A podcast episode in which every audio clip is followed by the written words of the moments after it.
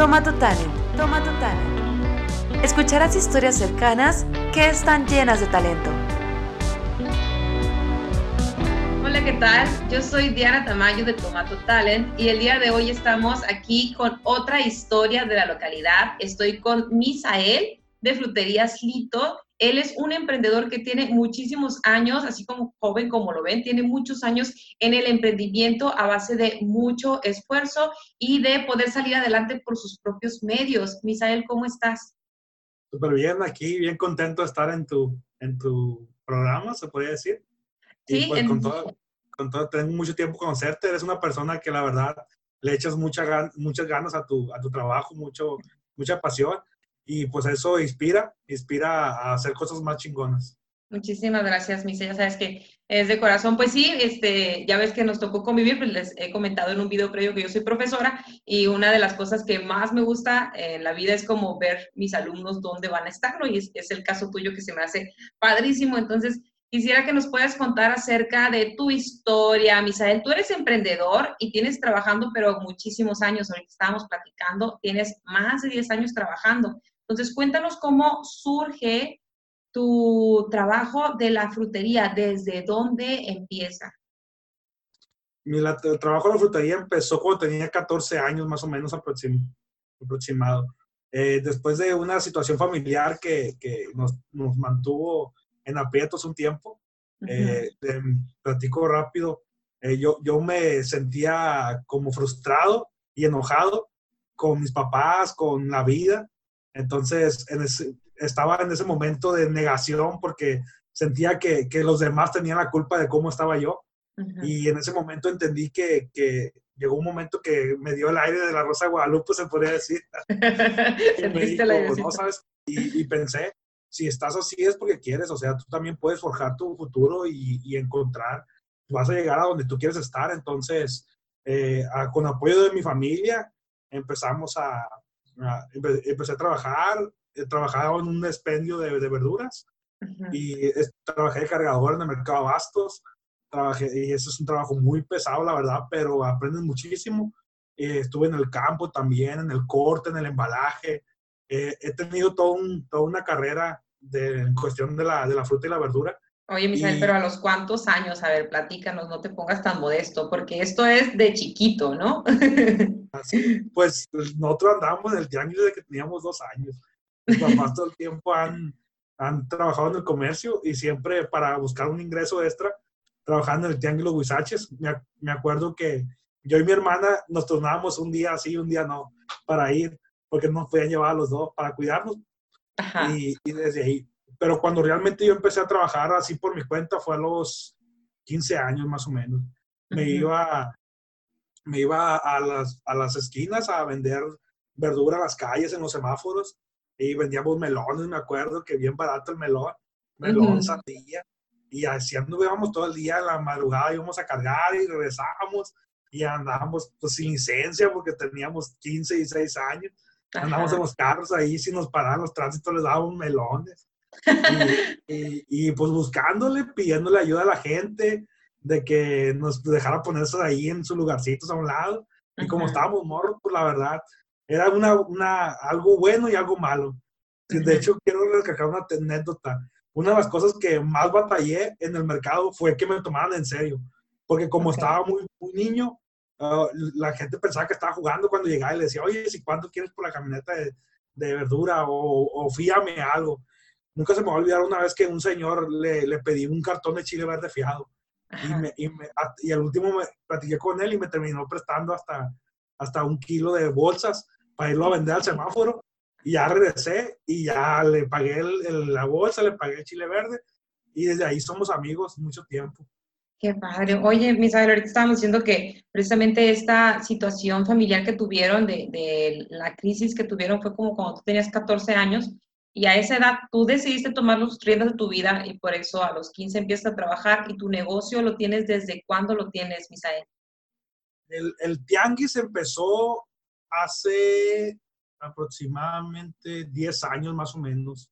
Ujú. El tianguis empezó, o sea, empezamos a poner puntos de venta en los tianguis y el, de, ahí, de ahí surgió un local, que es el que estamos manejando ahorita. Eh, tres años tenemos con él ya que nos formalizamos como una empresa socialmente, eh, pagando impuestos, registrando todo. De hecho, el, este año acabamos de sacar nuestra propia marca que se llama Semilla de Amor, que es una marca de, de productos snacks saludables, eh, lo que es especies y, y, y, todo lo que tiene que ver con, con productos envasados. Así es. Es el paso que estamos dando ahorita. Y pues ayudando, buscando ayudar a los demás. De hecho, en el Tianguis yo contrato a la mayoría que son jóvenes que están estudiando. Y, y, esa es la idea, pues mantener, porque yo me acuerdo que yo batallaba mucho para estudiar y trabajar. Era algo bien, me hacía algo bien difícil. Entonces, pues trato de que ayudarles económicamente, ayudarles con, con dinero para su colegiatura, uniformes, si ocupan uniformes, para que pues salgan adelante. Yo les digo, me gustaría más adelante que estuvieras trabajando conmigo, pero de licenciado, de que, que, salgas adelante, pues que no te quedes donde mismo. O que algún día llegas y me digas, oye, ¿sabes qué? Hice una empresa y te voy a vender un servicio. Yo siempre, yo no te lo limito, yo siempre les digo, hay algo más adelante. O sea, yo estaba igual que ustedes y hay algo más adelante. Ustedes pueden. Sí, oye, Misael, es que ahora que te escucho y pues desde que te veía, yo recuerdo que eras ese alumno al que los profesores tienen que ser muy comprensivos porque pues eres listo, le echas muchísimas ganas, pero también eras ese alumno que se costeaba solo su escuela eh, y que pues a veces no podías ir por complicaciones del trabajo, pero siempre cumplías con lo que tenías que cumplir. Entonces uno tiene que ser flexible cuando encuentra a esas personas. Se me hace que es una historia con la que mucha gente se puede relacionar, porque también ahorita que menciones que tuviste que vender en las esquinas frutas, que tuviste que desde chico eh, aguantarte antojos y aguantarte cosas porque tú querías salir adelante. Entonces, a, a, mí se me hace padre cuando tú puedes ver a alguien en la calle y que puedes pensar en alguien, ¿no? Entonces, yo puedo ver estos que se ven niños que están vendiendo fruta en las esquinas y bien pudiste haber sido tú esa persona que estaba ahí, ¿no? Entonces es bien importante cómo tratas a la gente. Y pues bueno, quisiera que también nos comentaras, eh, ya casi para cerrar, ahorita con este tiempo tú tuviste que darle un giro a tu negocio, porque ahorita en épocas de la pandemia de coronavirus que hay que mantener distancia, pero pues que tienes que trabajar, ¿cómo te ha ido y qué has hecho estos días, Misael? Completamente, nuestra, nuestra fuente de ingreso más fuerte somos tianguis completamente, ¿no? El, el, el, local lo tenemos, pero nuestras ventas más grandes son, son a base de, de venta al minoreo. Y cuando llega el momento de que estamos, de hecho acabamos de adquirir una, una, una compra para, cambiamos flotilla para seguir trabajando los tianguis. Y, y, el día que me entregaron la camioneta, ¡pum! Van diciendo, ya sabes que ya no va a haber tianguis. Entonces puede que, pues mi negocio es familiar, ¿no? Mi, mi familia siempre me ha apoyado desde, desde el principio y, y, y, seguimos así, seguimos trabajando familia. Entonces, pues me acuerdo que fue el domingo hace tres semanas, cuatro semanas, que fue de que, ¿y qué vamos a hacer? Y vamos a cerrar la frutería. Y la verdad que al principio, como todos, teníamos mucho miedo. Eh, nos informamos, tratamos de informarnos muy bien de lo que se trataba la, la pandemia que estamos atravesando. Uh -huh. Y fue cuando dijimos, ¿sabes qué? Es un compromiso que tenemos como familia en seguir trayendo producto a las casas, pues. Entonces, ¿qué es lo que podemos hacer? La verdad que nosotros como familia nos distinguimos, como familia Litos nos distinguimos siempre que tratamos de ayudar a las causas, en todas las causas, siempre cuando hay un, un desastre natural, juntamos despensas, buscamos ayudar. Entonces, lo, lo, que, pues esta no fue la excepción y lo que hicimos que pues re, nos, nos renovamos dijimos, o nos vamos o morimos. Entonces, hay dos, encerrarnos en nuestras casas y, y, esperar a que todo esto pase o ser un agente de cambio. Y pues decidimos lo segundo. Entonces sacamos tres bots, que son bots eh, económicos con servicio de domicilio a, a, a, a, las casas. Y con este día lo que buscamos es que las personas no salgan de sus casas. O sea, nosotros llevarle la verdura. De hecho, también les hacemos el, el, el, el súper a las personas grandes. Entonces, sí hay personas que están muy grandes, que no tienen, que no, sus papás, no, sus, sus, hijos no viven aquí, no hay quien les lleve la comida. Uh -huh. Entonces, sí hemos cuidado mucho de eso y, y, tratar de apoyar de esa forma. Entonces, pues todo esto nos dio un giro completamente porque era un servicio que nosotros no ofrecíamos, no ofrecíamos el servicio domicilio y, y nos tuvimos que adaptar a las situaciones. De hecho, en este momento enviamos a todos los trabajadores a casa. Los trabajadores no los, no los, no los, los tenemos en casa, resguardados por su seguridad y estamos trabajando la pura familia. Pero claro, no los hemos dejado a un lado, eh, seguimos apoyándolos. Y pues lo que, lo que se busca es de que todos estemos mejor. Entonces, de cualquier, y pues, tomando las medidas pertinentes. Y la verdad que sí es algo muy difícil. Es, eh, por ejemplo, pues yo me cuando como una entrega me baño cinco veces al día.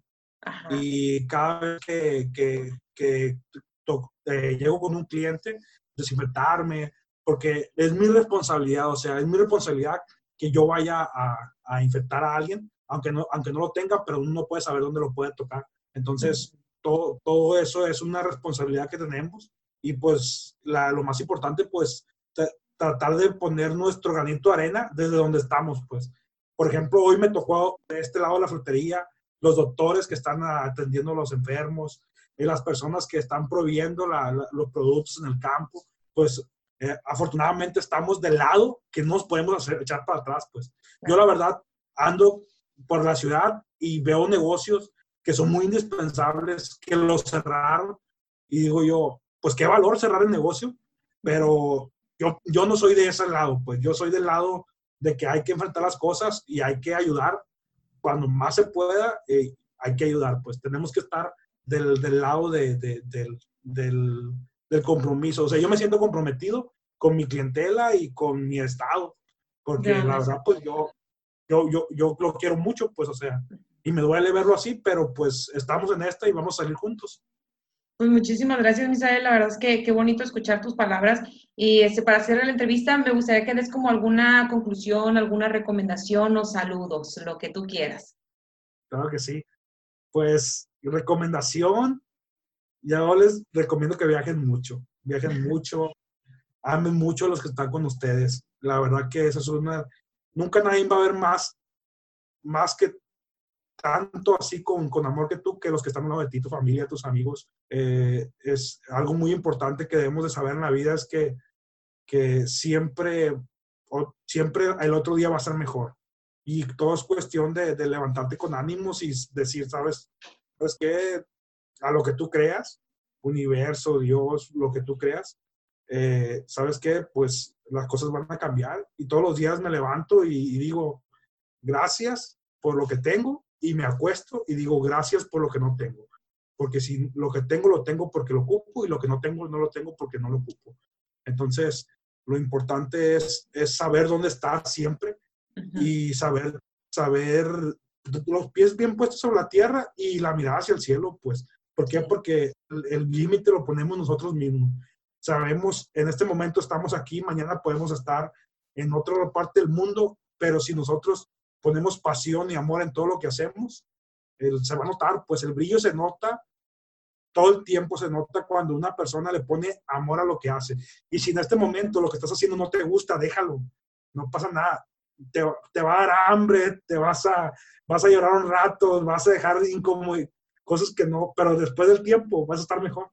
porque así la vida. Todo es temporal. Misael, con los pies en la tierra y con la mirada en el cielo. Muchísimas gracias por aceptar esta entrevista. Eh, a quienes nos están viendo, a quienes lean la descripción, acérquense a ver lo que están haciendo. Si necesitan frutas, si necesitan verdura, acérquense a Frutería Litos y esperemos que todos estén muy bien. Gracias por aceptar la entrevista y nos vemos próximamente, Misael. Gracias a ti. Un saludo. Bye, hasta la próxima.